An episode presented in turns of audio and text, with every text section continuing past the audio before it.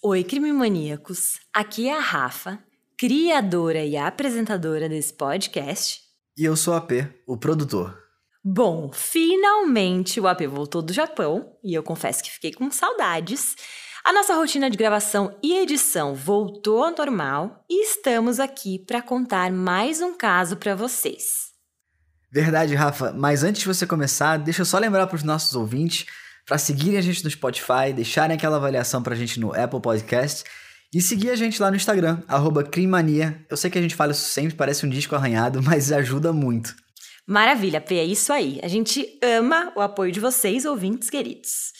E vamos para o caso de hoje, então, que vai contar tudo sobre uma jovem mãe que estava realizando um dos sonhos da sua vida. Ela estava noiva e se casaria em breve. Mas Infelizmente, nada saiu como planejado. E a história dela tomou um rumo que ninguém esperava e que até hoje traz muito mais perguntas do que respostas. Essa é a história de Nicole McCown.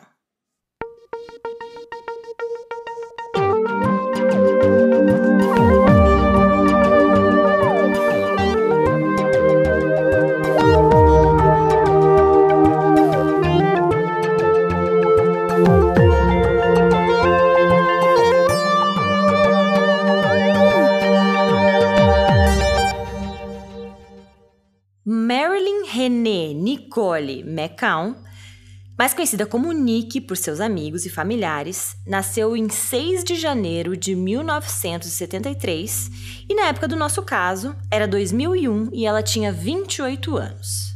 A Nick morava em Richmond, no estado de Indiana, nos Estados Unidos, conhecido pelos campos agrícolas e pela famosa Fórmula Indy.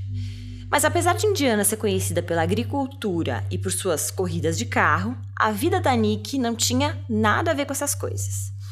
Ela, na verdade, AP, era muito mais parecida comigo e contigo e até com vocês, ouvintes. Isso porque ela frequentava e adorava as aulas de justiça criminal da Sinclair Community College e tinha um grande sonho de ser delegada de polícia. Então ela com certeza, né, AP, era uma crime maníaca. Pois é, Rafa, parece uma pessoa legal, gente como a gente, que cursava direito, certamente, e que queria então fazer a diferença, se aprofundando nesses assuntos. Total. E ela já estava fazendo de tudo para conquistar esse sonho de ser delegada de polícia. Ela conseguiu um trabalho como assistente de contabilidade, não em um lugar qualquer, mas em uma cadeia estadual na cidade de Dayton, em Ohio. Ué, mas outra cidade, Rafa? Era muito longe? Mais ou menos, AP. Na verdade, Dayton ficava a 50 minutos de distância de Richmond, que era onde ela morava. Ah, tá. É que quando você falou outro estado, eu achei que eram realmente muitas e muitas horas de viagem até o trabalho. Não, não é tudo isso, mas mesmo assim, 50 minutos até que é coisa, ainda mais para ela que era mãe. A Nick tinha uma filha de 9 anos chamada Peyton, que ela simplesmente adorava, idolatrava. Pelo que eu li, era uma mãe muito orgulhosa da filha, daquelas que fica babando na cria, sabe, AP? Sei bem, Rafa. E mãe com filha nova, então é mais babona ainda. Pois é. A Nick, no entanto, não estava mais com o pai da Peyton, mas dividia a guarda da filha com ele. E ele é um cara que chamava Steven Johnston. Ela e Steven, por sua vez, tiveram um relacionamento sério por algum tempo.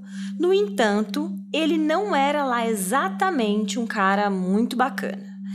Na realidade, ele era oposto de um cara legal. Ele era abusivo, ele traía a Nick constantemente e, para piorar, ele também cometia abusos físicos com frequência. Que traste, Rafa. Total. Depois de um tempo de sofrimento, a Nick entendeu que aquilo não era vida para se viver e ainda bem ela conseguiu escapar do seu abusador e deixou Steven para trás.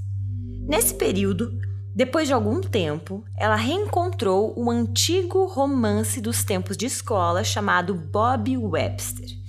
E aí, a eu imagino que tenha sido aquela coisa assim, começaram a lembrar dos velhos tempos, do afeto que tinham um pelo outro, das juras de amor que haviam trocado quando eram mais novos e etc. E enfim a paixão reacendeu. O Bob e a Nick engataram um namoro e romance vai, romance vem. Três anos depois, os dois ficaram noivos. A data do casamento foi marcada para agosto de 2001 e no dia 22 de julho, os ânimos do casal e de suas famílias estavam lá no alto. Todo mundo ansioso, empolgado, já que faltavam apenas três semanas para o grande dia. Naquele dia, 22 de julho, o Bob e o irmão dele reservaram um tempo nas agendas para provar e escolher os ternos do casamento juntos. Nesse meio tempo, a Nick decidiu resolver algumas coisinhas que ela precisava fora de casa. Ao meio-dia, ela deixou a filha Peyton na casa dos avós, pais dela, no caso, né? E foi para uma lavanderia do bairro chamada Richmond Coin Laundry. Ela tinha uma cesta cheinha de roupa suja e resolveu lavar todas lá de uma vez. E acho que vale a pena a gente ressaltar aqui, né, AP, que não são aquelas lavanderias é, chiques, caras, iguais aqui no Brasil, que você deixa a roupa para alguém lavar. Geralmente roupas mais delicadas e alguém faz a lavagem para você, né? São lavanderias diferentes. Pois é, Rafa, isso é muito comum lá nos Estados Unidos, como você falou, coin laundry, justamente porque é uma moeda que você bota na máquina de lavar. E geralmente são dezenas, sei lá, 20, 30, 40 máquinas de lavar e de secar, você leva a sua roupa suja, compra a sua ficha, bota na máquina e você fica lá, esperando, lendo um livro. É, geralmente tem várias pessoas que estão sentadas nos bancos ali pela região, mas isso é bem comum nos Estados Unidos. Pois é, então cada um lava a sua própria roupa mesmo nessas grandes máquinas de lavar. E a Nick colocou as roupas dela na máquina, mas ao invés de ficar lá esperando os ciclos das roupas, como geralmente era comum, ela voltou para casa dos pais dela para esperar lá. E ao chegar, ela contou para a mãe que estava muito, muito irritada. Ué, mas ela foi lavar a roupa? O que, que deve ter irritado ela tanto assim? Olha, P, e tem coisa para irritar, hein? A Nick relatou que na lavanderia tinham dois caras que ficavam provocando e assediando ela a ponto de deixá-la extremamente desconfortável. E olha, Nick, eu te entendo. Eu tenho certeza que as nossas ouvintes mulheres também sabem exatamente o que, é esse sentimento que a Nick teve, essa situação repulsiva de ter caras te olhando de forma invasiva, nojenta, como se quisessem te intimidar, assim, e tratando os nossos corpos como se fossem um pedaço de carne.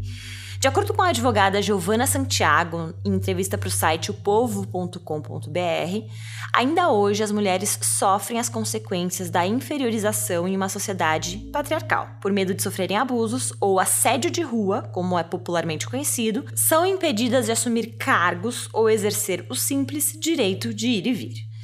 Assédio não é pouca coisa, não, gente. Eu acho legal reforçar isso aqui. Existe inclusive um movimento no Brasil chamado Chega de Fio Fio, organizado pela Think Olga, onde uma pesquisa que foi realizada com quase 8 mil mulheres apontou que 99,6% delas já passaram por situações constrangedoras nas ruas. E por incrível que pareça, nos Estados Unidos não é diferente. Um trabalho feito pela organização Stop Street Harassment ou seja, parem com assédio nas ruas em português, apontou que 99% das mulheres já foram assediadas e incomodadas nas ruas. E é fato que esse tipo de assédio disfarçado não é bom para nenhuma mulher, né? Esse tipo de elogio não agrada nada, na verdade ofende, humilha e realmente causa medo. Então eu entendo muito o que a Nick sentiu, porque eu já senti isso várias vezes. E foi isso que ela estava irritada, que ela contou para a mãe dela que ela estava irritada. Ela devia estar tá tão pé da vida que a mãe dela inclusive sugeriu para que ela pegasse de volta as roupas na lavanderia e lavasse na casa dela, na casa da mãe dela. E eu imagino que a mãe dela deve ter ficado preocupada também, né, com essa situação. Porque, como você falou agora, esse assédio só humilha, constrange, gera medo nas mulheres. 100% AP. E fora que a mãe dela provavelmente também já tinha passado por situações similares antes, então sabia como era incômodo. Mas mesmo assim, a Nick disse que não precisava usar a máquina da mãe e que voltaria para a lavanderia. Ela avisou a mãe que voltaria às 18 para casa dela para buscar a filha Peyton, e a Nick então assim fez. Foi sozinha para a lavanderia terminar de lavar e secar as suas roupas. Deu sete da noite, a Nick ainda não tinha voltado para pegar a filha. Mas a família estava achando que ela estava atrasada. Mas aí chegou sete quinze, sete e meia, oito horas da noite e nada da Nick. Quando o relógio bateu 10 horas, a família dela estava completamente desesperada, apavorados. Caramba, mas então já tinha passado quatro horas da hora que ela tinha combinado de voltar e não tinha nenhuma notícia, nada? Nenhuma notícia, P. A irmã dela então resolveu sair de carro para procurá-la pelas ruas. Aí foi até a lavanderia e nada. Deu voltas e mais voltas pelo bairro, pelas redondezas, mas não teve nenhum sinal da Nick. Apavorada, então, a irmã dela ligou para a polícia e reportou a irmã como desaparecida. Que bom que ela fez isso rápido, né? Porque quem é crime maníaco sabe, a gente já falou tantas vezes aqui que quanto antes a pessoa desaparecida começa a ser procurada, maior a chance dela ser encontrada com vida, né? Pois é. Isso é 100% verdade, a gente sabe. Mas infelizmente, e parte meu coração dizer isso para vocês e para tia P, mas a polícia se recusou a registrar a ocorrência do desaparecimento da Nick. Como assim, Rafa? Por que, que eles fizeram isso? Olha, P, isso porque eles argumentaram que a Nick já era uma pessoa adulta, que não haviam sinais de que ela tivesse em perigo e, principalmente, os policiais disseram que ela poderia ter simplesmente fugido. Lógico que para a família aquilo não fazia nenhum sentido. Os policiais chegaram a sugerir, inclusive, que a Nick tinha ficado apavorada, com medo, com a ideia do casamento tá chegando, e aí, por isso, ela resolveu sumir, fugir daquilo tudo e deixar todo mundo para trás. A família, por outro lado, estava convencida que ela tinha sido sim vítima de alguma coisa muito terrível. Isso porque, obviamente, eles conheciam a Nick mais do que ninguém, sabiam que para ela casar era um sonho e ela estava super empolgada com o casamento. Além disso, eles sabem que ela também não deixaria a filha Peyton para trás, já que ela amava de paixão a filha, e além disso, tinha também um trabalho que ela gostava e se dedicava, o trabalho na cadeia. A Nick não tinha nenhum motivo para largar tudo que ela amava de uma hora para outra e também não havia dado nenhum sinal de tristeza ou insatisfação com a sua vida nos últimos tempos. Caramba, não dá nem para imaginar a angústia dessa família nessa situação, né, Rafa? Exato, imagina você tentar falar para a polícia isso, também a polícia não aceitar, né? Pois é, revoltante. Bom, a família bateu na tecla com a polícia que ela tinha sumido, que ela não tinha é, desaparecido por conta própria e com certeza não era da vontade dela. No entanto, Somente quando a Nick não apareceu no trabalho na manhã seguinte é que a polícia começou a levar a sério o desaparecimento dela. As investigações, então, finalmente começaram. Um dos primeiros lugares que os policiais investigaram foi a casa do casal da Nick e do Bob, para ver se encontravam alguma pista. Lá eles encontraram a bolsa dela e a identidade, mas nenhum sinal esclarecedor sobre onde que ela poderia estar. Depois, os policiais foram atrás de informações na lavanderia que a Nick usou os serviços naquele dia. Ao conversarem com os funcionários, os investigadores perguntaram se eles tinham visto ela naquele dia e se notaram alguma coisa diferente, se ela estava com medo, se ela estava agindo de forma estranha. E de acordo com eles, nada de suspeito ou anormal aconteceu. Eles também não conseguiam se lembrar dos homens que ela disse que tinham assediado ela lá. Câmeras de segurança de uma loja de conveniência que ficava próxima à lavanderia conseguiram gravar alguns passos da Nick naquele dia. As imagens mostravam ela entrando na loja de conveniência sozinha, comprando um refrigerante e depois entrando no carro dela com as roupas da lavanderia já lavadas e passadas. Então, até aquele momento, tudo estava perfeitamente bem com ela. Ela então fez uma ligação para uma colega de trabalho perguntando sobre produtos de cabelo e maquiagem. A colega, por sua vez, recomendou uma loja em Dayton, no estado de Ohio, e os investigadores então vieram com a seguinte teoria, com a seguinte suposição. Depois de deixar a casa da mãe, Ela foi então até a lavanderia pegar as roupas e chegou lá sã e salva. Depois de ter pego as roupas, ela saiu da lavanderia, entrou na loja de conveniência, comprou refrigerante e voltou para o carro dela com o plano de ir para Dayton, em Ohio, nessa loja que a colega tinha recomendado. Mas algo terrível aconteceu nesse caminho. E as investigações não paravam. Obviamente, os dois homens que assediaram a Nick na lavanderia foram imediatamente considerados possíveis suspeitos. No entanto, eles nunca foram identificados ou localizados. Além disso, com a gravação da loja mostrando ela comprando o refrigerante calmamente, mostrou que ela saiu ilesa da lavanderia, né? E essa teoria de que esses dois homens que tinham assediado ela lá tinham alguma coisa a ver com o caso foi deixada de lado. A primeira semana passou sem nenhuma notícia da Nick. Ninguém sabia nada dela. Depois, mais uma semana se passou. Depois, um, dois, três meses.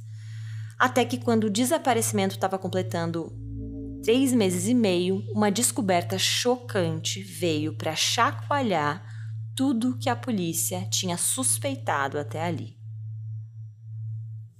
Quando os policiais achavam que não encontrariam mais nenhuma pista relevante no desaparecimento da Nick, eis que o carro dela, aquele que ela estava usando no dia em que desapareceu, foi encontrado num complexo de apartamentos, exatamente em Dayton, Ohio. Mas não é só isso. Esse complexo de apartamentos ficava a 45 minutos da casa dela em Richmond e era justamente onde Steven Johnston, o ex-namorado da Nick e pai da sua filha, morava. Bom, por tudo que a gente conhece dessas histórias, isso é super suspeito, né, Rafa? Pois é, o carro foi encontrado sem a bateria e sem o rádio, a fechadura da porta estava quebrada e a ignição estava danificada. As roupas que ela tinha levado para lavar e secar naquele dia estavam perfeitamente dobradas no banco de trás. O carro não apresentava nenhum vestígio de sangue, de DNA ou de digitais, e isso só pode significar duas coisas, né, AP? Pois é, Rafa. Ou a Nick ou qualquer pessoa que tocou naquele carro usou luva o tempo todo, ou então todos os vestígios foram limpos dali. Exatamente. E honestamente, eu acho difícil que a Nick tenha dirigido de luvas. Imediatamente, os investigadores foram atrás do Steven para entender melhor o que estava acontecendo, né? Afinal, além de o carro dela ter sido encontrado muito próximo de onde ele morava, o Steven já tinha sido violento e abusivo com ela, como eu contei para vocês, e ele tinha um motivo sim: ciúmes da Nick com seu futuro marido.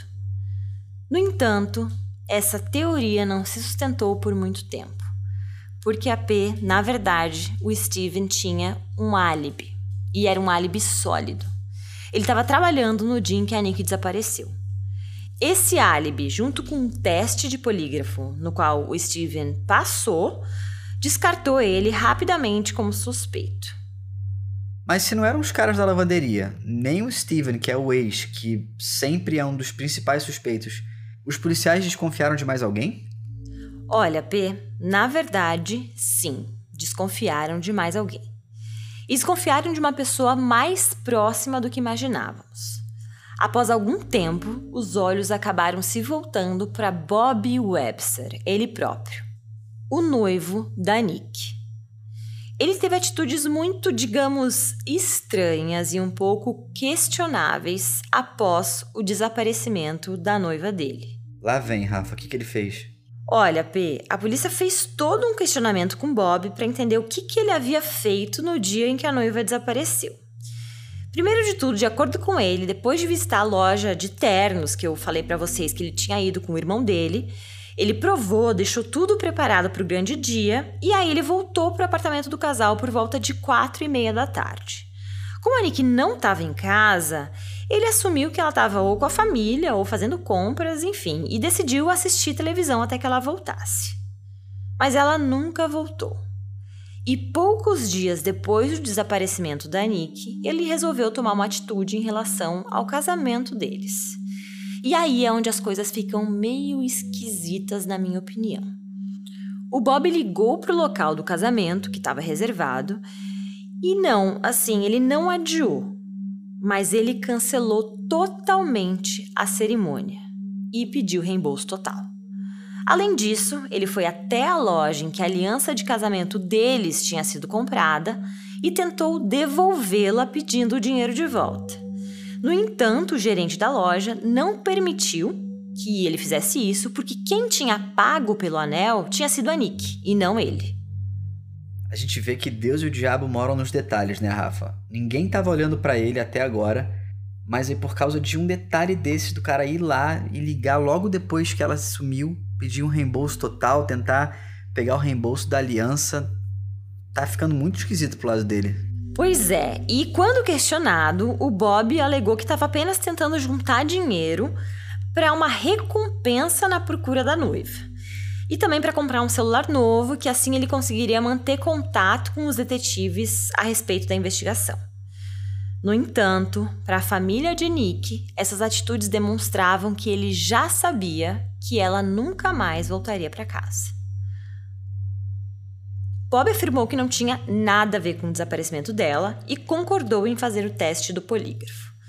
No entanto, de acordo com os investigadores, o Bob falhou nesse teste.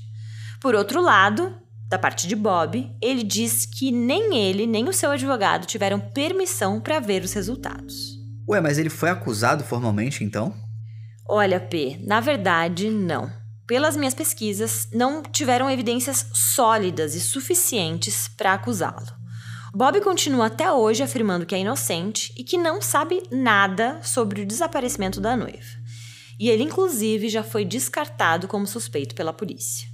Para falar a verdade, Rafa, eu até achei boas as justificativas dele sobre dinheiro de recompensa, um celular para poder ficar falando com os investigadores. É... Mas e aí, a polícia teve mais alguma pista? Olha, P, na verdade, teve sim. Teve um quarto suspeito. E ele se chamava Tommy Swint. Sabe, o Tommy conhecia Nick e, por coincidência, também morava perto do complexo de apartamentos onde o carro dela foi encontrado. O Tommy era o oficial da mesma prisão estadual onde a Nick trabalhava, e, de acordo com várias testemunhas, ele tinha um histórico de violência contra mulheres. E também era completamente apaixonado pela Nick. Ela rejeitou as investidas dele muitas e muitas vezes. Mas a reação dele não foi exatamente muito sensata, não. Na verdade, ele se recusou a aceitar esse não da Nick como resposta. E acho que é bem aquele tipinho de homem inseguro que, quando é rejeitado, tem o ego ferido e resolve encher o saco.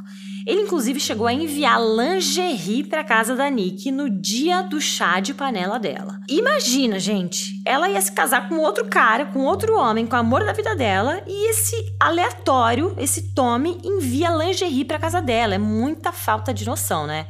Noção passou longe aí, Rafa. pois é. Quando a polícia soube de todas essas investidas, chamou Tommy imediatamente para uma conversa. Ele, por sua vez, se recusou a cooperar com a investigação e nenhuma outra pista surgiu sobre o desaparecimento da Nick nos anos seguintes. Até que em 2007, uma denúncia anônima trouxe informações de que o Tommy estava envolvido no desaparecimento e assassinato de uma outra mulher chamada Tina Maria, de 34 anos. A história da Tina é a seguinte: em 1991, o corpo dela foi encontrado nu, amarrado com fita adesiva, enrolado em um cobertor e descartado em uma pilha de lixo ao lado da estrada em Dayton, Ohio. Mesma cidade onde o carro da Nick foi encontrado, é bom lembrar. A Tina tinha sido violentamente espancada, estuprada e estrangulada até a morte. Quando os investigadores trouxeram o Tommy para interrogatório sobre a morte de Tina, porque aí sim eles tinham provas o suficientes para fazer esse interrogatório, adivinha só, P? Assim como no caso da Nick, ele não quis cooperar. O Tommy se recusou a fornecer uma amostra de DNA ou impressão digital, mas felizmente o antigo empregador dele já tinha ambos, que é um tipo um padrão de processo de contratação entregou aos investigadores que trabalhavam no caso da Tina. E adivinha? o DNA do Tommy correspondeu ao sêmen encontrado no corpo da Tina e suas impressões digitais corresponderam às encontradas na fita que estava no corpo dela. Os investigadores então estavam mais certos do que nunca de que o Tommy estava envolvido no desaparecimento de Nick. Munidos de toda essa informação e evidências físicas, eles obtiveram um mandado de prisão. Mas ao chegarem na casa do Tommy, algo inesperado e extremamente chocante aconteceu. Os policiais, com mandado de prisão em mãos, ouviram um estrondo alto e estridente vindo de dentro da casa do Tommy. Ele havia dado um tiro na própria cabeça. Nossa, que confusão, Rafa. Pois é. Embora o caso continue sem solução até hoje, as autoridades acreditam que o Tommy estava sim envolvido no desaparecimento da Nick e que quando ele morreu, a verdade morreu com ele. Ele até hoje continua sendo o principal suspeito. A busca por Nick continua, mesmo 20 anos depois. Infelizmente, seus pais faleceram sem nunca saber o que aconteceu com a sua amada filha. Hoje, a filha de Nick, a Peyton, tem 30 anos. Ela se apaixonou, se casou e se tornou mãe mas tudo sem o conforto da sua própria mãe ao lado. A Peyton não quer nada além de descobrir o que aconteceu com a sua mãe e por quê.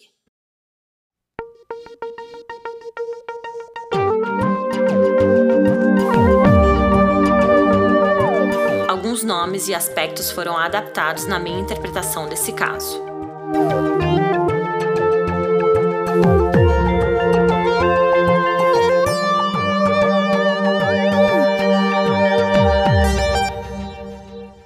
O episódio de hoje foi gravado e mixado por mim, AP, editado por Pedro Laete e é uma produção Guri Studios.